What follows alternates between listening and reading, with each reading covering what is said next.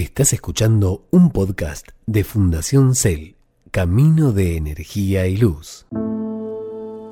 A continuación, Leo Russo y Sil Gaude te acompañan a un viaje de autoconocimiento en Energía Evolutiva, Creando Nuevas Formas, un podcast de espiritualidad práctica.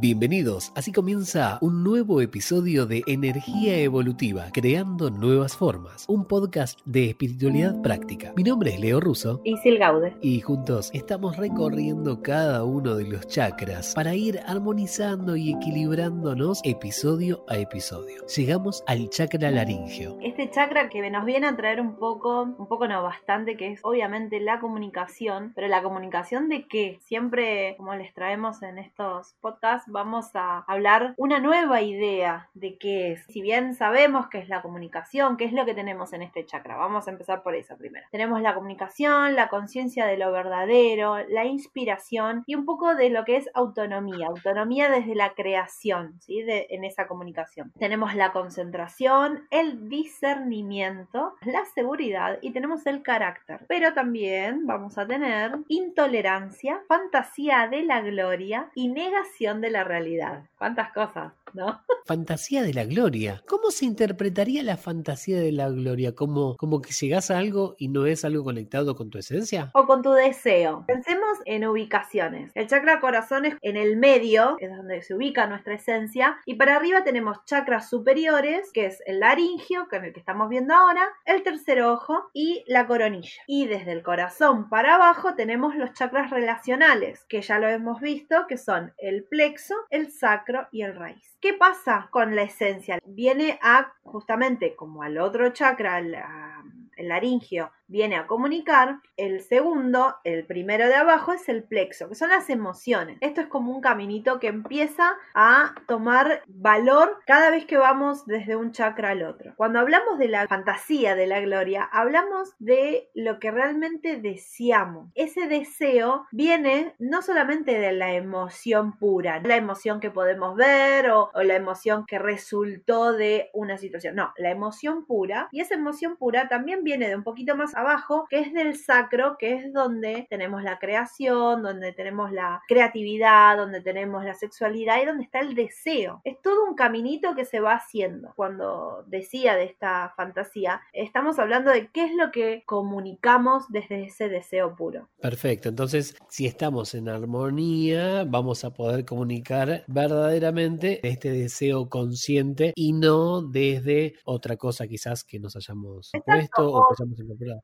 Tiro un ejemplo súper claro para que entendamos. A veces los padres, a veces no la mayoría, quieren dar lo que no obtuvieron. Lo primero que quieren dar que no obtuvieron es educación, carrera universitaria. Tenés que hacer una carrera universitaria. Entonces a veces la persona sí, tengo que hacer una carrera universitaria, el hijo, ¿no? Ok, hago una carrera universitaria, termino la carrera universitaria, pero no me gusta la carrera. Y por ahí ejerzo otra cosa, o por ahí ejerzo y no me gusta, o lo que sea. Pero ¿qué pasa? Estoy haciendo algo y estoy comunicando algo que si bien lo tengo claro porque está bien y porque es lo que me dicen y porque es todo razonable lo que me están proponiendo, pero yo no lo quiero hacer, pero igual lo hago. Eso es ir en contra de un deseo profundo que tenemos. ¿Cómo comunico los límites? Estaba tratando de resonar con esto que decías y hay mucha gente que sigue cosas impuestas y no se conecta con su deseo propio. Cuánta desconexión, ¿no? Que tenemos con nuestro propio deseo. De niño uno, uno juega y se conecta con ese deseo, con eso que quiere. No tiene todas las estructuras que te ponen esto hay que hacer, no hay que hacer. ¿En qué momento histórico uno deja de sentir ese deseo? Si tenemos que hablar de la primera infancia, vamos a hablar de los primeros 6, 7 años de vida. Vamos a hablarlo también en edad escolar, los primeros 6 años de vida, antes que empiecen a socializar más con el afuera, antes de empezar primer grado, acá en Argentina por lo menos. ¿Qué pasa en ese tiempo? En ese tiempo uno recolecta información, se dice que se genera la matriz, se genera toda la parte interna de lo que es, vamos a decir, nuestras emociones, porque soy como una esponja absorbo, absorbo, absorbo y después la empiezo a sacar afuera, que es donde empieza la primaria y demás. ¿En qué momento se desconecta el deseo? En realidad yo creo que el deseo nunca se desconecta. Lo que hace es encontrar una forma diferente de tener una comunicación con nuestra esencia. Y ahí es donde, como si fuera un cableado, en vez de ser el deseo puro de la esencia, empieza a ser un deseo de un mandato condicionante o de un mandato familiar. Voy entendiendo entonces que llega un momento en que nos desconectamos de ese deseo, pero por la sociedad o por cumplir el deseo del otro sería en algún punto, o sea, dejamos de cumplir nuestros deseos por cumplir el deseo del otro, pero no estamos todos en la misma búsqueda, no estamos todos haciendo lo mismo, todos pasamos por ese mismo proceso en el que encauzamos nuestro deseo para otro lado y no para el nuestro. Por eso estamos como estamos, obvio. Porque, porque pensándolo de esta forma, si en algún punto todos nos diéramos cuenta que nuestro deseo no es el deseo conectado con nuestra esencia y lo conectamos con el mandato social y con todas estas estructuras, si todos supiéramos que no estamos respondiendo a nuestros propios deseos y todos nos encausaríamos, lo iríamos todos mejor. Totalmente. es como una utopía, ¿no? Lo que estoy diciendo, pero desde ese lado suena muy lindo. O sea, yo siento que hay un montón de personas que cada vez más están vibrando en sus deseos. Lo que pasa es que, como siempre hablamos nosotros, la voluntad que hay que tener para cambiar ese cableado, como dije, es bastante, es bastante. Y en el proceso donde hay dolor, donde hay angustia, donde hay ausencias, donde hay baches, donde hay cicatrices, donde hay sangre, donde duele, es muy difícil hacerlo solo. Por eso siempre en nuestra biología está la red. En nuestra biología está el ser social. Cuando uno encuentra que realmente no es su deseo lo que está manifestando, bueno, hay que buscar cómo acompañar eso, desde una terapeuta, desde una terapia, de una técnica, lo que sea, pero generar una red para volver a esa reconexión, porque el volver a reconectarnos, tenemos que pasar por muchas capitas como de cebollas para volver a esa esencia pura. No es tan fácil. Por eso siempre las que estamos mucho acompañando a madres o que tenemos una crianza respetuosa y demás, implica ver un montón de nuestra historia para poder acompañar desde una neutralidad y no desde una madre que quiere gobernar y que quiere mandar sus propias frustraciones. Pero para todo eso hay procesos. Lo que te quiero decir, ¿qué órganos aplican en este chakra? Porque para que también lo veamos, por ahí gente que está empezando a conectar con esto que son los chakras y veamos cómo nos enfermamos. Lo que hay, obviamente, como está en el chakra laringio, va a ver todo lo que está ahí alrededor. ¿Qué hay? Vértebras cervicales. Si te duele el cuello, ¿qué pasa ahí? Garganta, laringe, cuerdas vocales. Todo lo que tenga que ver con la parte de la audición, la tráquea, el cuello y los hombros. Yo lo llevaba al chakra laringio básicamente con la garganta, ¿no? pero es toda la zona en la que implica este chakra. Es como siempre decíamos, o sea, como este camino que está uno, un chakra conectado al otro. Si uno está funcionando por ahí o uno es en este momento nuestra debilidad, los otros van a ir a empezar a estar. ¿Por qué? Porque les llega menos energía. Todos de a poco se empiezan a contaminar, tanto energéticamente como emocionalmente. Así que sí, es toda esta parte de el peso de la vida viene bastante por ese chakra. Y también ver cómo tendríamos que empezar a ser conscientes para alinear este chakra si estamos comunicando lo que estamos comunicando desde nuestra esencia. Esa sería una forma de equilibrarnos o empezar a tomar conciencia de qué es lo que decimos y cómo lo manifestamos cuando hablamos, qué decimos cuando decimos. Hablando con respecto, hay mucha gente que no se da cuenta del peso de las palabras. Vamos a un ejemplo claro. Se me viene a la mente cuando alguien dice, yo quiero tener un buen marido. Quiero que me llegue un buen marido. Le pido al universo, le pido a Dios, le pido a quien sea quiero un buen marido. Y en realidad si estás pidiendo un buen marido te va a llegar un tipo casado que está muy bien casado con su mujer. Eso no es pedir bien. Tenemos que ser conscientes y visualizar qué es lo que queremos. Porque en ese caso puntual del ejemplo que estoy dando, un buen marido sería un hombre que está bien casado y que es respetuoso con su mujer y todo. Claro, no te va a dar pelota.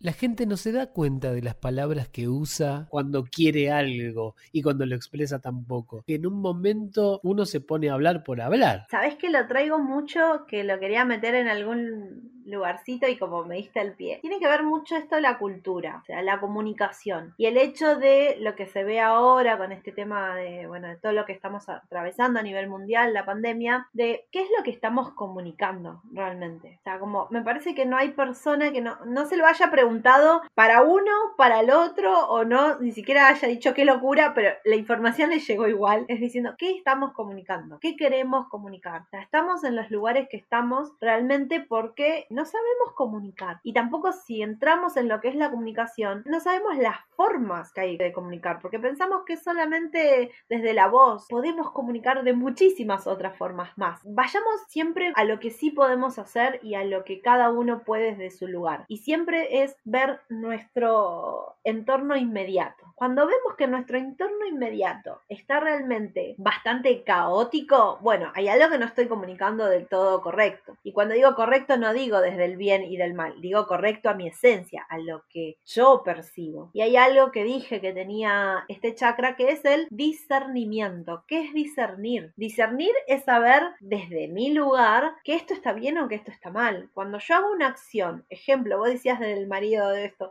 yo lo llevo un poquito más cuando a veces tenemos por ahí una persona o nos enamoramos de alguien que no está disponible o lo que sea, ¿hasta qué lugar estoy trascendiendo algo? Si yo tengo que discernir, ¿por qué? Como con el otro, disierno conmigo. Y si a mí me estaría pasando esa situación, no me gustaría que hagan lo que yo voy a hacer o lo que estaría por hacer. Discernir también es, no, no me gusta poner esto el bien y el mal, pero sí lo que es la luz y la oscuridad, lo que trae. Porque después decimos, ay, el otro me hace esto, el otro me hizo esto. Y no, soy yo. Discernir puede ser que discernir sea entender los contrastes o aceptar estos contrastes, estas diferencias, el discernimiento vaya por ese lado, para no llevarlo al bien o al mal, para salir de esta dualidad, digo yo, ¿no? De, de lo bueno y lo malo. Se me viene el ejemplo, yo uso lentes, ¿no? Pero se me viene el ejemplo de por ahí de cuando está ahí resolana en el sol, viste, los días de verano, que está bajando y dice, ¿salgo con los lentes de sol o no?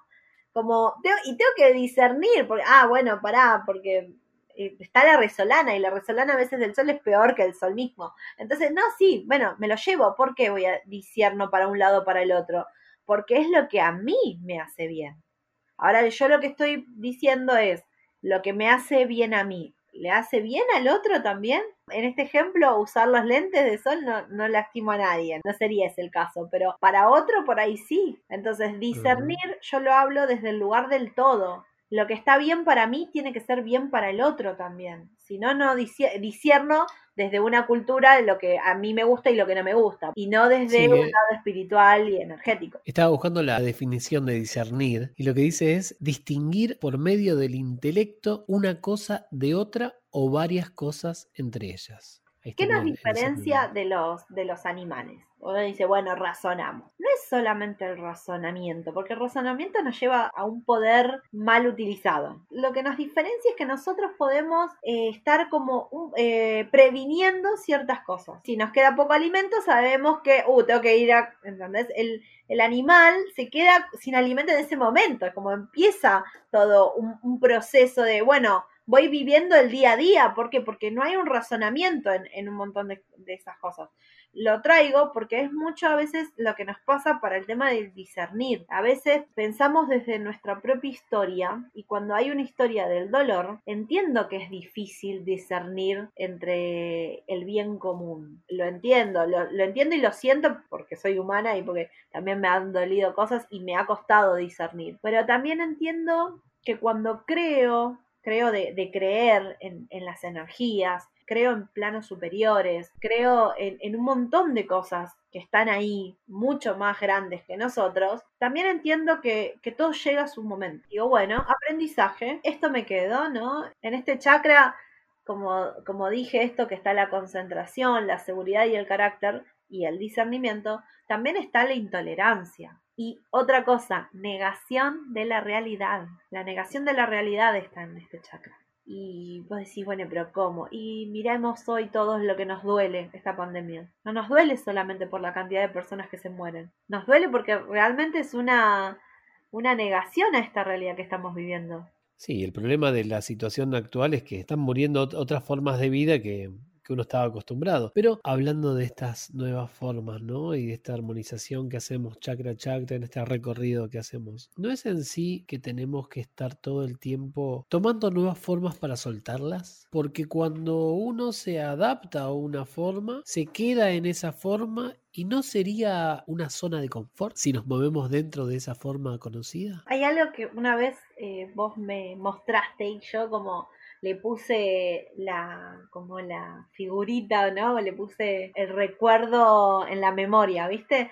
que tiene que ver con el movimiento. Nosotros somos agua, nosotros somos movimiento y que cuando eh, una mano como golpea la otra, la otra se va moviendo y así en un espacio. No, yo siento que eso somos en mente y en todos nuestros cuerpos. No sé, o sea, ¿será que por ahí realmente todo este tiempo que estuve viviendo una realidad desde el lado energético, mental, y me hizo crear por ahí hoy, acompañar nuevas formas y ver nuevas formas, porque realmente entiendo que este nuevo paradigma que llegó en un montón de cosas a la humanidad, realmente se necesita que fluyamos en nuevas formas. Porque las formas lo que hicieron es que estemos hoy donde estamos y a nadie le gusta estar hoy donde estamos. Esta nueva forma que, vos me, graficaste tan bien, yo digo, eso es. Como cuando me pasa una situación, no digo, uh, che, qué mal. Sí, puedo reaccionar como un microsegundo, pero después digo, bueno, a ver, ¿qué me da esto? No sé si es que soy positiva o que uno debe ser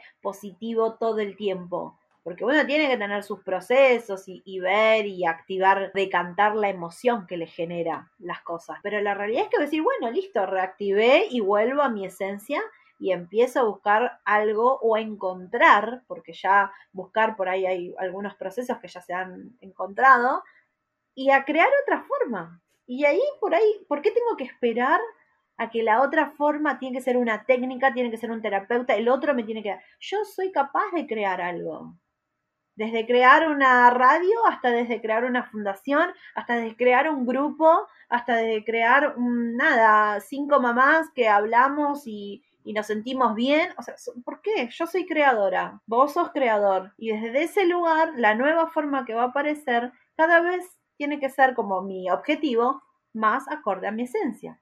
Entonces entra la base de todo proceso. Pienso, siento y hablo porque cuando hablo estoy creando. Y al ser conscientes de esta comunicación, podríamos ir dándole un cierre a este chakra. Lo último, hay siempre hay símbolos que tienen que ver con los chakras, ¿no? Y el eh, no los venía diciendo, pero en este me gustaría que es el círculo. Eh, este símbolo es para este chakra. ¿Y por qué lo quiero traer? Porque quiero que entendamos y que empecemos a sentir que la vida, al ser circular y a ser cíclica, siempre nos va a traer cosas que tenemos que comunicar una y otra vez. Cuando tenemos que comunicar mucho, siempre lo mismo, no es porque el otro no está entendiendo, es porque nosotros no somos claros. ¿sí? Quiero que se queden con eso. Y si quieren saber más, los invitamos a que continúen escuchando el podcast que estamos haciendo con mucho amor. Mi nombre es Leo Russo. Y Sil Gauda. Y esto ha sido un nuevo episodio de Energía Evolutiva, Creando Nuevas Formas, un podcast de espiritualidad práctica. Esto fue Energía Evolutiva, un podcast de Fundación Cel, Camino de Energía y Luz. Búscanos en www.fundacioncell.org.ar. Estamos en Spotify, Apple Podcast, Google Podcast y tu reproductor de podcast favorito.